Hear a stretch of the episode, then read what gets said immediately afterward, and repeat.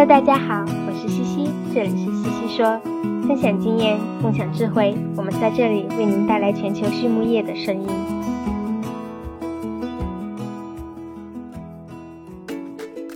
感谢西西说的合作伙伴们：美国达农威公司，值得信赖的营养与健康专家；海纳川生物，微生态制剂领跑者，利用生物科技创造崭新价值；优宝生物，三和药业。让健康养殖更简单。隆昌动宝十七年专注研制天然提取添加剂，引领畜牧业节能优产。拉曼动物营养全球顶尖的酵母和细菌微生态产品生产供应商。大地汉克三十年专注为动物提供美味与健康。脸南动宝让食品和伴侣动物不断丰富我们的生活。禾本生物专业酶制剂全球供应商，深耕生物发酵二十年。韩德全包膜凝聚未来，凝聚更多力量，释放更多能量。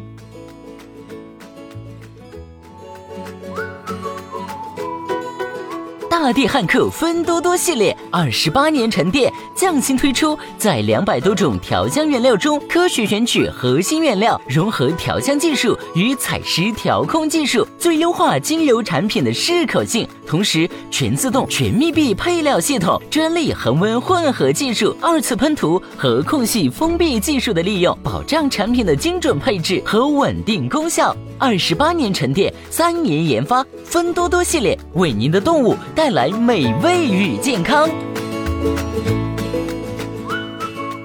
Hello，大家好，我是来自西西博士公众号团队的丽婷。今天我们来一起听一听美国农五代的分享。不知道正在听西西说的你，当初是如何选择动科专业，或者是如何进入饲料养殖行业的呢？在美国呀，很多人选择动科兽医都是出于自身喜好或者家庭关系，特别是那些从小在家庭农场长大、对猪啊、牛啊、鸡呀再熟悉不过的农 X 代们，自然而然的，他们在毕业后也能更快的适应行业的工作环境，继续在畜牧业发光发热。这一期的西西说 and Swinet 的嘉宾呢，是来自美国家庭农场 Hot Family Farm 的 Phil Hort。Phil 他是家里的第五代继承人，带着新观念、新想法的年轻人学成归来，回到农场会有怎样的麻烦和收获呢？让我们来一起听一听他的分享吧。Phil 从小长大的农场 Hot Family Farm 位于美国的俄亥俄州。一九零五年起就开始从事种养业，到 Phil 这一代的时候，已经是第五代了。目前，Phil 家的农场已经达到了三万头母猪的生产规模，同时还进行谷物种植、牛肉养殖等生产。虽然 Phil 在农场跟着动物们一起长大，但是他在大学的时候并没有选择动物科学，而是选择了自己想要探索的另一个专业，那就是商务金融。在大三学习了很多商务管理的课程后，Phil 意识到自家农场在这些方面还有很多需要进步的地方。于是，二零一五年本科毕业后，他就选择回到了农场工作。目前，Phil 是自家农场的母猪生产主管。同时还负责人力资源和试验研究管理工作。那第一个问题是，对于年轻一代回到家庭农场，你有什么看法呢？Phil 说呀，对于很多家庭农场或者家族企业来说，子承父业在旁人看来或许是一件再正常不过的事了。许多老一辈对下一辈也抱有着一种默许的期望，希望自己的事业能够传承下去。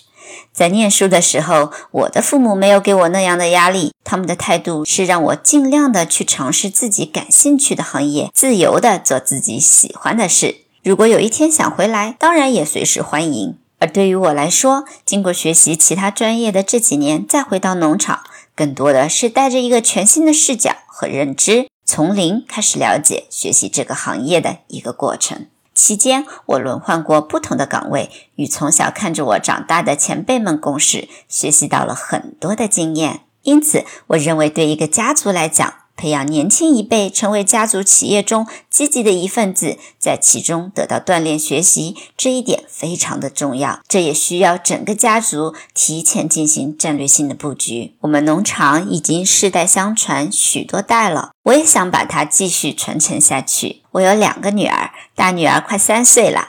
正是和农场里的猪猪们打成一片的年纪，我认为呀，对于农场事务的早期接触，可能对下一辈还是具有一定潜移默化的作用的。这里要插一句，根据美国 USDA 的数据，家庭农场是美国农业的重要组成部分，它占了所有农场数量的百分之九十八，提供约百分之八十八的农业产量。那第二个问题是，家庭养殖业能够传承数代的秘诀是什么呢？Phil 说呀，我认为最重要的是一个农场的经营理念，一定要一直问自己为什么要坚持干这行。对于我们来讲，主要是两点：一是保证能够为大家可持续的生产食物；第二点，则是作为一个家庭农场，我们会更加重视企业中人的因素。我们明白，无论走到哪里，都要以人为本。我们的农场是由一个个朴实的农民构建起来的。如果农民不是主人，不是这个企业的核心，我们的家庭农场是无法成为百年老店的。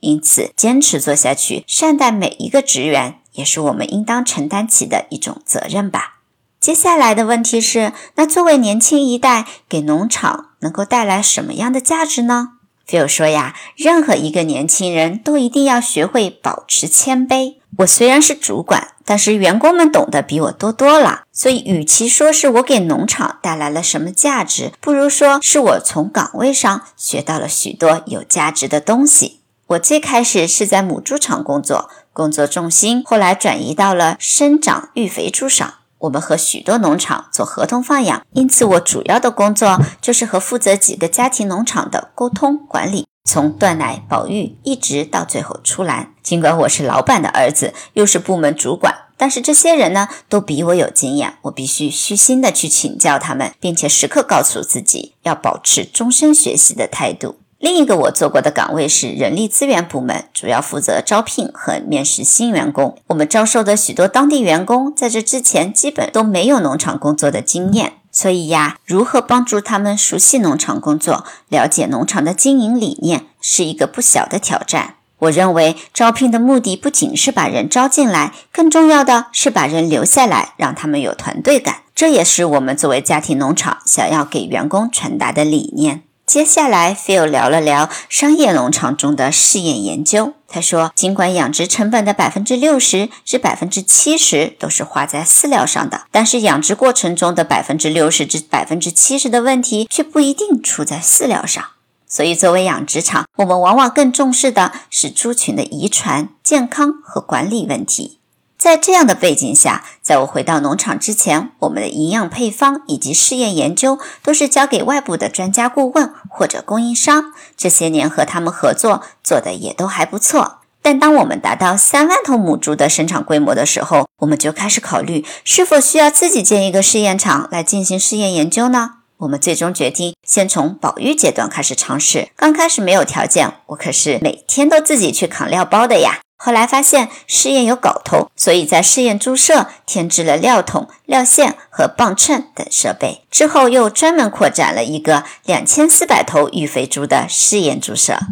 其实对于我们这个规模的企业来说，决定做一个试验也是一种风险，因为每次试验前其实并不清楚这个东西是否对猪有用，或者是否能达到我们的投资回报期望。所以呢，设计之前我们会先参考大学里做的试验，也就是说，我们的试验是基于大学里已经做过的试验，只是切换了一个使用场景，在商业养猪场的环境下来进一步验证这些产品。总的来说，对于规模较大还在犹豫是否要自己做试验研究的农场，我认为这是非常有价值去做的一件事。很多时候，我们需要通过现场观察猪的反应、猪的生长情况，来辅助我们对日粮配方调整或者是否使用某种添加剂产品的决策。接下来，Phil 聊了聊他从金融专业到试验研究的转变。他说：“我认为，作为非农业专业的从业者，最重要的一点还是虚心向别人请教学习。”我们农场一直和堪萨斯州立大学有合作，也聘请了 Steve Dries 教授作为营养师顾问。他也把我当做他的学生，教授了我很多的知识。同时，我们农场也招聘专业的营养师，我通过与他们的学习交流，也学习到了很多。如果我们要用试验数据来辅助决策的话，一定要保证试验设计要好，数据要可信。试验并不是花钱越多效果越好，更重要的是需要自己带着学习的心态去刨根问底，更好的去执行这些试验。接下来一个问题，我们请 Phil 来和大家分享一些他的建议。Phil 提到了以下几点：一、组建优秀的员工团队，以及对员工的重视和珍惜；第二点是关注每一头猪的健康和生产力，而不是过分追求养殖数量的增加。第三点是充分利用在行业里的人脉关系。这里的利用是指多向别人学习请教，比如我们经常把厂里的生产数据和供应商分享请教，看看有哪些方面我们没有注意到。第四是注重全方位发展。新一代养殖者需要了解、需要关注的东西越来越多啦，比如动物的健康、营养、遗传以及金融管理与社会与政府的关系。科技等等。拉曼动物营养隶属于百年家族企业拉曼集团，致力于研发、生产和销售高附加值的酵母菌和细菌微生态产品。基于科研创新、效果验证和应用经验，拉曼动物营养能针对不同客户诉求，提供最适合的菌株匹配和量体裁衣的应用方案，已逐渐成为畜牧业领域全球顶尖的酵母和细菌微生态产品的生产供应商。拉曼动物营养的使命是通过自身。精湛的专业能力及持续盈利的解决方案，携手合作伙伴共同引领行业发展，实现客户的日臻卓越。在采访的最后，Phil 给大家推荐的资源是俄亥俄州猪肉协会网站和美国猪肉生产者协会网站。他推荐的非专业书籍是《Becoming a Person of Influence》，成为有影响力的人。最后一个问题是什么使成功的行业精英与众不同呢？Phil 说呀，很多人对成功的定义都是经济上的成功，但我认为成功人士具备的是一种知足的快乐。我们家人去过拉美国家做人道主义救援，那里的人生活条件很差，但是都活得很快乐。所以不一定富有才能拥有快乐，对于我们来说也是一样的。不管市场是好是坏，原料涨价。疫病流行，很多事情都会让人情绪低落。但我认为，成功的人能够看到自己的价值，看到自己对世界做出的贡献，而不是去担心眼下的得失。好了，今天的西西说就聊到这里了，感谢大家的收听，我们下次再见。